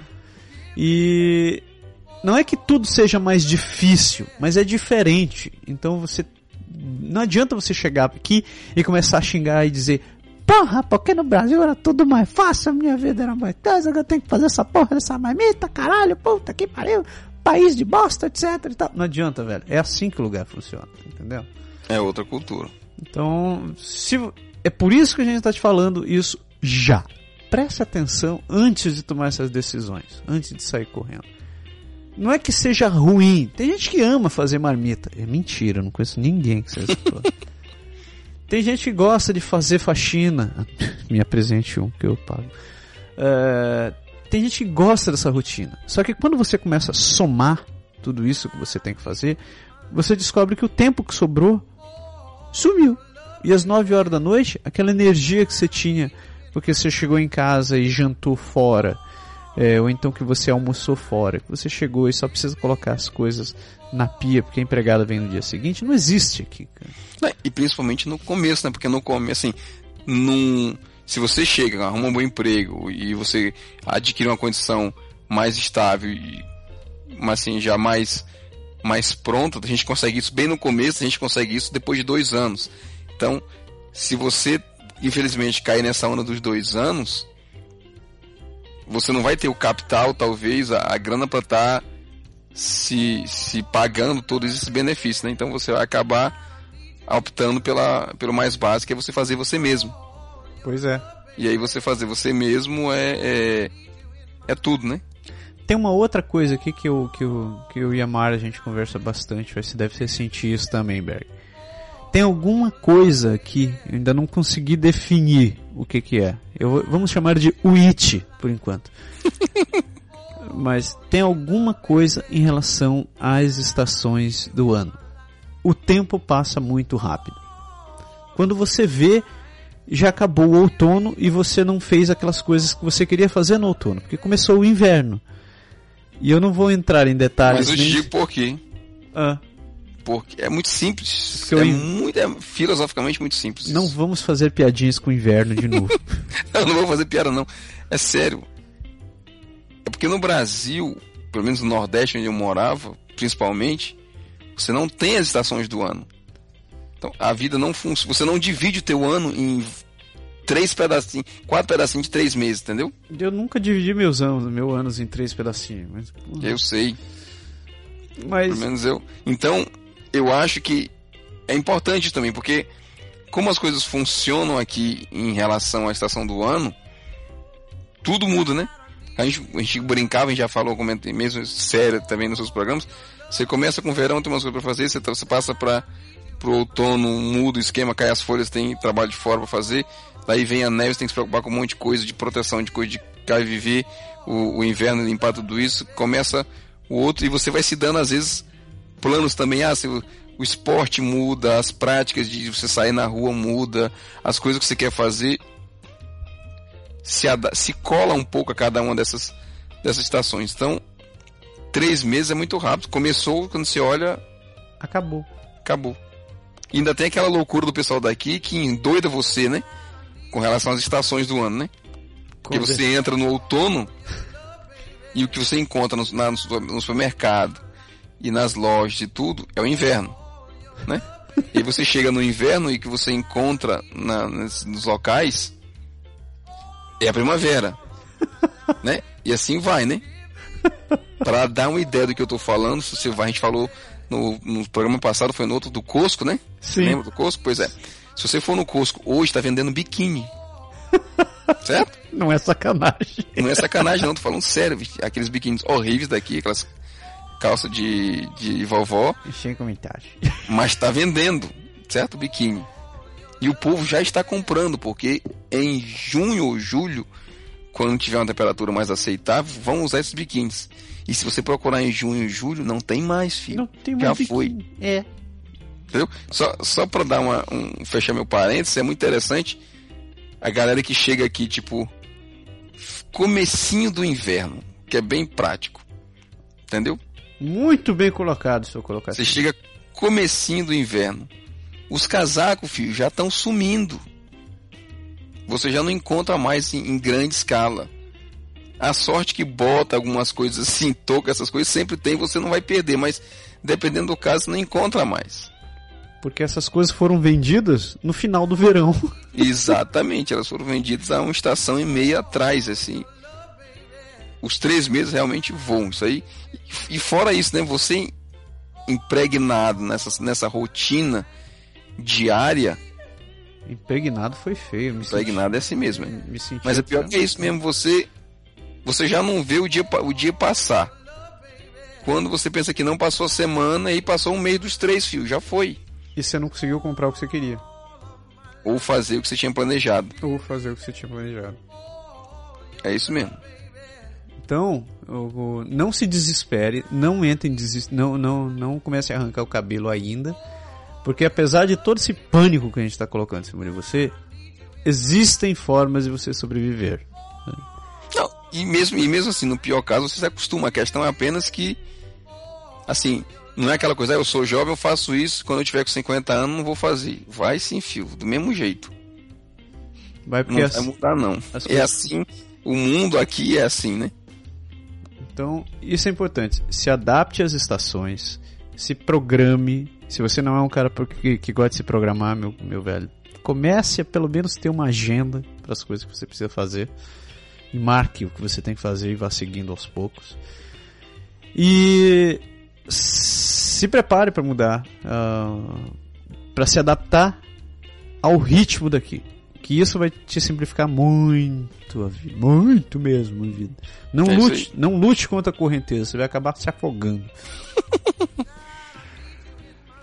Ah, Outra, outra coisa que eu ia falar rapidinho, jeitinho brasileiro, certo? Isso, isso.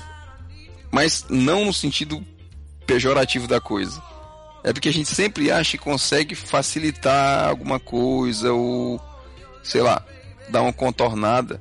Em algumas coisas talvez você até consiga fazer, mas no geral, tudo aqui é muito certinho e enquadrado, assim, funciona segundo a regra, o livrinho, o artigo 32.27, inciso 48, que está lá na lei. Então, é mais difícil.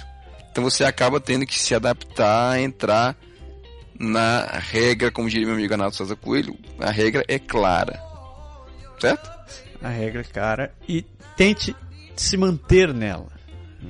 É, o exemplo mais prático disso é o danado do rendezvous. Que não, é, que não é zona, tá? Pros Que não é zona que eu tô falando, plantão, não. Com tá? certeza, não. Tô falando mesmo assim. Se você quer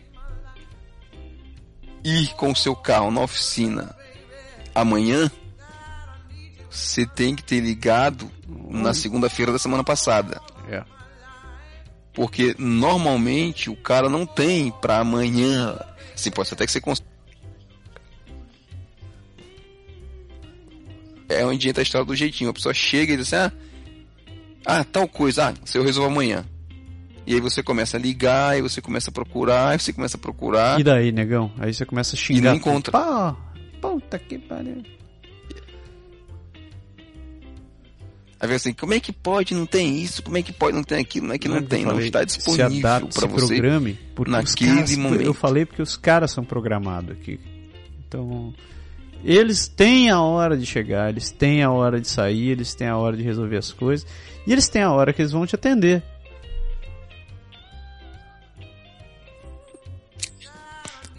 Vou fazer a, a história da Ah. minha mãe. Esses dias eu, eu a gente foi para Montreal, né? E É. descendo uma escada rolante do metrô, ela levou umas duas ou três trombadas, né? Assim, o pessoal passando e tal. Aí ela disse, eu não entendo isso. na faixa o povo passa apressado, não sei o que eu digo, manhã. Pra começar, certo? escada rolante, a gente fica do lado direito da escada rolante. Porque o lado esquerdo da escada rolante é pra galera que não vai esperar a escada, não, que não fica parada na escada, que anda. E... Ai, É é? Tem lado na escada rolante? Digo, tem. E quando a senhora descer também, porque todo mundo vai pela, pela sua direita. Né? Quem vem de lá vem pela direita e quem vai daqui para lá vai, pra, vai pela direita. Se você andar na esquerda, você vai pegar o contrafluxo, não tem jeito. São coisas da, É uma coisa de, de espirrar no do braço. mundo organizado daqui, muito né? esquisito, mas é, os caras espirram no braço. Espirra no braço. E pega a É, maçaneta da mais, porta com mais papel e- aciadinhos, mas, eh, de mas vamos papel pular toalha. esta parte. Isso. A gente pergunta É. por quê. né, Por que que eu Se você não sabe por que, aciadinho. pergunta, a gente fala no outro programa. O... Em seguida, o Berg já falou de cuidar dos filhos. Uhum. ah, apartamento no período certo.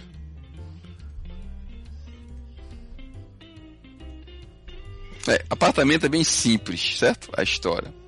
Quando você chega aqui, né? Você tem que saber se você está no período da. A gente já falou isso nos outros programas, no período da mudança, né? Aqui tem a história do 1 de julho, em que ah, os contratos de aluguéis, talvez 60% dos contratos de aluguéis hoje, eles terminam e começam no, no 1 de julho. E aí quando você chega fora da estação, fora do período, vamos dizer assim, você vai pegar os outros apartamentos que não estão ainda, que estão com contrato, vamos dizer assim, atravessado. E aí você talvez não tenha tanta é, possibilidade, entendeu? Fora o fato de você já ter que se adaptar a apartamento de dois quartos, três Yep. quartos, tudo aquilo que a gente falou naquele programa. É isso Que a gente falou sobre aluguéis. Lembre dessa história, lembre dessa parte do, do- É dos aluguéis.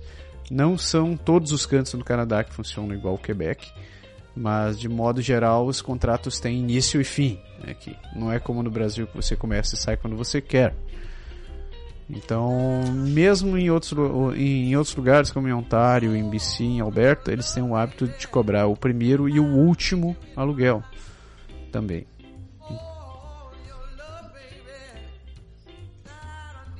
E até aquela história, né? Às vezes você chega com a ideia assim, ah, eu uhum. vou para procurar um apartamento de três quartos, né? Porque eu morava no apartamento de três quartos.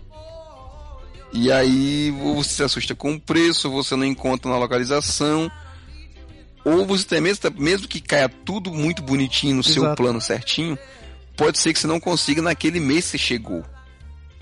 Né? Pode ser que você precise passar um mês e meio né? procurando apartamento. Você tem que ter na sua estratégia o que você vai fazer se nas primeiras três semanas você não conseguir um apartamento. Onde é que você vai ficar? Quais são os seus alternativos? O que, que você vai precisar fazer para conseguir atravessar esse primeiro período e depois disso, né, que você conseguir o aluguel e conseguir o seu e contrato, daí, ó, você entrar e aí você tem que montar a casa inteira. Eu né? recomendo né? sempre é a IKEA. Que também leva um certo tempo. É, cadê, cadê a caixa registradora de novo? Ai, senhor.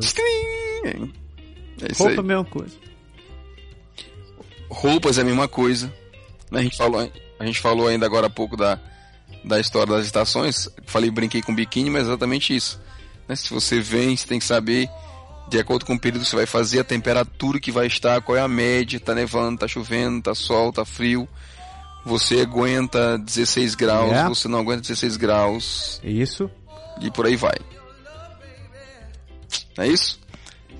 Lavadeira e passadeira eu botei só para fazer mesmo assim o mal, porque isso é uma das coisas que eu mais tenho raiva de fazer, e essa Você porcaria de lavar e e passar principalmente. Ah, né? é. Você usa, você usa Eu camisa. passo roupa, eu sou obrigado a passar minhas camisas para trabalhar, né? Eu sou obrigado a trabalhar Aff, manga comprida, butuada no punho e às vezes uma gravatinha ainda mais. É. Aí, quando isso acontece, ela até que tá, pode ser um pouquinho amassada, mas ela não pode estar tá como ela sai da máquina, antes, muito antes, amassada, não tem jeito. Inventaram a camisa assim, alto. Amassar. Amassado. Infelizmente. Lavar nem tanto, que lavar você emporca aquele diabo todo dentro da máquina. Quando você não bota a sua camisa junto com aquela toalha Juvenil. nova que você comprou que desbota a tinta todinha e vai manchar a sua camisa, né? É, né? é bem legal assim, você bota a camisa bege e ela sai umas bege, umas manchas assim, rosadas, alaranjadas. Tatuada do Star Wars você comprou pro seu primo, no, pro seu filho no Walmart. Você, você não pensou aquela sua camisa, vou soltar um pouco de tinta na salmão, lavagem, né? Com a cabeça do Darth Vader bem no peito, assim, você... algo deu errado aqui. algo deu errado, exatamente. Especialmente quando é a sua camisa predileta aí que ela dá mais ainda, entendeu? E quando você não passa por isso que você abre, que você olha para ela que ela está do jeito que deveria estar, aí você lembra que você vai ter que dar um jeito de desamassá-la para poder trabalhar, não parecendo que a faca lambeu. É sempre, sempre. Não, porque assim, às vezes você tem desculpa do casaco, né? Você sabe, né? Assim, como você chega todo encasacado, cachecol, aquela coisa toda, quando você chega lá, não, uhum. pô, não, amassou um pouco, tudo bem, porque eu tava com casaco por cima e tal. Não né? cara. No verão você não tem essa, essa desculpa, desculpa, não. morreu. Tem não. não. E o pior não é isso, né, cara? Assim, fazendo um parênteses, mais um, você olha pra galera assim, metade não tá do povo não tá... Na, nos trinques, Não né? tá, como é que diz? É, mas, mas a galera que trabalha mais engomadinha, ela tá engomadinha, né? Aí você não quer ser o, o desleixado no meio do grupo, né? Quando tá todo. Assim, quando você trabalha numa galera que todo mundo veste calça jeans e camisa mais, tran... mais normal, vai, vai bem, né? Eu, pois é, eu chamo tem de gente que tem essa, essa praticidade.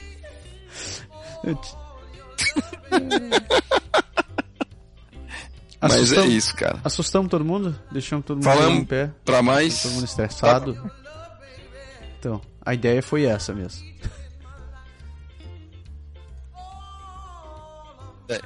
Basta você saber que é muita coisa pra você pensar ao mesmo tempo. E porque, principalmente porque às vezes tudo isso junto, né? Às É. vezes bate de teste assim, pra dizer assim, pô, o que deve vir fazer aqui? Então, É, tenha essa em mente que a gente a- não falou tudo isso daqui para deixar vocês desesperados e desistirem das coisas. A gente tá falando porque a gente passou por essas coisas e às vezes Eu, na verdade, interessa que você chegue aqui mais bem preparado para que você, a sua chance de a gente não tá prometendo que se com essas coisas você não vai, mais não vai fácil, ter né? crise. Vide eu aqui que tô querendo É é isso que eu já tô acostumado. Hoje, E se, tá se aparecer o cara, se aparecer o cara da, da- do correio me entregando, "Ah, bom dia, senhor Massaro, eu sou capaz de latir pra ele.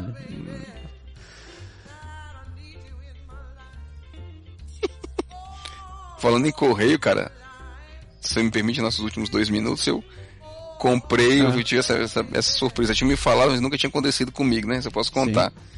Eu comprei alguns artigos pela internet, né? Assim, nada de muito caro, mas coisas que chegam numa caixa de mais ou menos. Assim, uma caixa de Razoável, monitor de, de computador, uma caixa maior, assim, de Aham. impressora de computador, uma caixa grande. Razoável, certo? Chego eu aqui na minha casa às quatro e meia, cinco horas da tarde, Sim. a caixa está ali depositada no chão na frente da minha porta. Mas ela deve ter sido depositada no chão na frente da minha porta Eu te entendo. às onze e meia da manhã quando o correio passa, entendeu? Tá entendendo? O cara não E deixou aquele bilhetezinho, vai o buscar que lá no, pediu na, na agência do dentro correio, tá ainda? entendendo? Então, lá, pense lá, nesse pobre japonês que íntegra, nos fala que Normalzinho. o dia que, que aconteceu a mesma coisa com ele e um cara deixou ali foi só a minha mesa de mixagem, cara.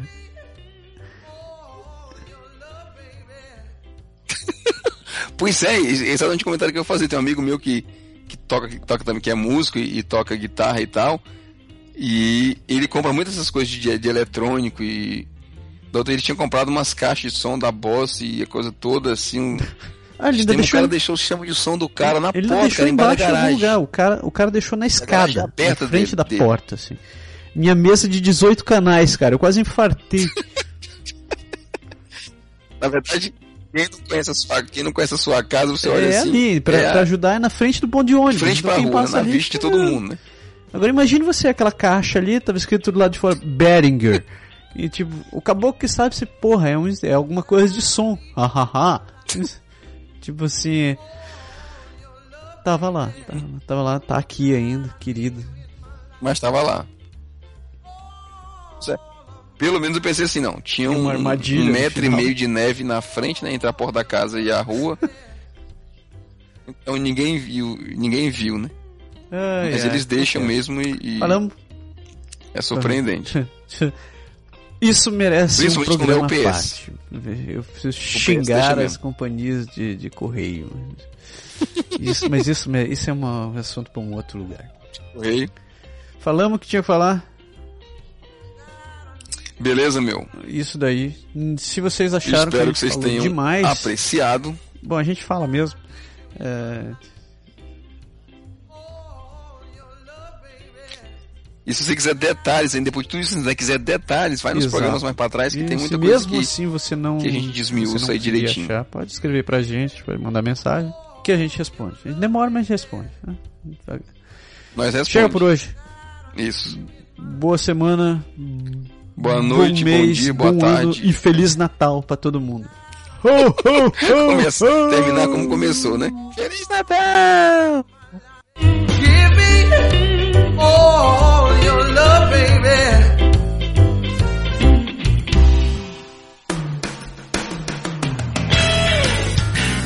O Pode Deixar é criado, produzido e improvisado todas as semanas por Massaro Roche e Lindoberg Gonçalves. O Pode Deixar foi gravado e produzido em Quebec City, Canadá. Envie seus comentários e sugestões para podeixar.podeixar.com ou acesse nosso website www.podeixar.com ou ainda nossa página no Facebook